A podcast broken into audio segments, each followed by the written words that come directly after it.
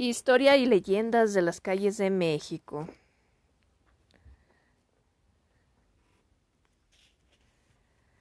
Augusto VI. Calle y Plazuela del Águila. Hoy, Tercera República de Cuba. Veamos algo de la calle y Plazuela del Águila. La primera es algo conocida, lo que no sucede con la segunda por haber desaparecido, aun cuando merece mencionarse como algo curioso.